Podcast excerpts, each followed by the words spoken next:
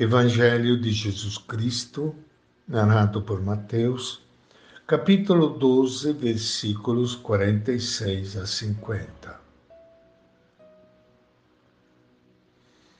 Naquele tempo, enquanto Jesus estava falando às multidões, sua mãe e seus irmãos ficaram de lado de fora, procurando falar com ele. Alguém disse a Jesus: Olha, tua mãe e teus irmãos estão aí fora e querem falar contigo. Jesus perguntou àquele que tinha falado: Quem é minha mãe e quem são os meus irmãos? E estendendo a mão para os discípulos, Jesus disse: Eis minha mãe e meus irmãos, pois todo aquele que faz a vontade do meu Pai que está nos céus, esse é meu irmão, minha irmã e minha mãe. Esta é a palavra do Evangelho de Mateus. É com muita alegria que, iniciando hoje o nosso encontro com o Evangelho de Jesus, Quero saudar e cumprimentar a todos vocês, amigos ouvintes, aqui juntos, mais uma vez, com Ele, o nosso Mestre, aos pés de Jesus de Nazaré.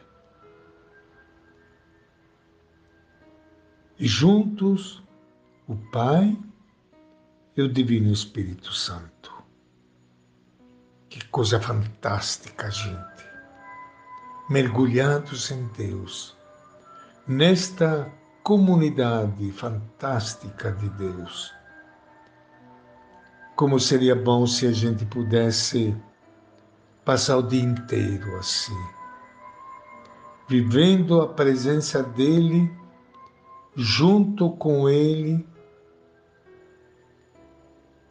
entrelaçados com os irmãos, com a natureza, com o meio ambiente, com o planeta Terra. E junto com Deus, podermos olhar o mundo com os olhos dele. Acho que vale a pena a gente tentar. Tentar e arriscar de viver a vida assim não desligando da nossa realidade, dos nossos afazeres, das nossas preocupações, mas sentindo que Ele está junto, lutando conosco, chorando conosco, procurando caminhos novos junto conosco. Jesus está entre a multidão aí chega a sua família. E aqui vem uma coisa que nos pode chocar. Nós fomos criados simplesmente para fazer parte da nossa pequena família e o resto que se dane. Não. Jesus veio para transformar o mundo em nosso lar e a humanidade em nossa família. Para que isso aconteça, é preciso que todos e cada um de nós descubra a vontade do Pai e a ponha em prática.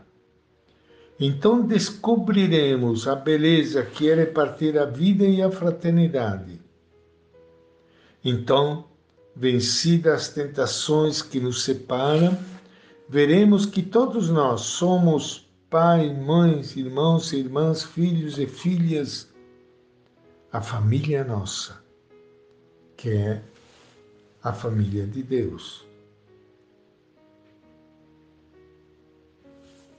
Hoje nós lembramos Nossa Senhora do Carmo. Exatamente para lembrar que Maria não foi tirada, Jesus não descartou Maria da comunidade. Pelo contrário, quando ele disse à multidão que mãe e irmãos não era aqueles que estavam lá fora, mas mãe e irmãos são todos os que fazem a vontade do Pai. O primeiro é a primeira que faz a vontade do Pai. É Maria, a mãe de Jesus. Ela faz parte não só da família natural de Jesus, mas ela está em primeiro lugar nesta grande família que reúne todos os filhos e filhas do mesmo Pai que está no céu. Tanto é verdade que todos nós sentimos Maria, a mãe de Jesus, presente sempre nas nossas igrejas, nas nossas comunidades. Olhamos para ela sempre com muito carinho.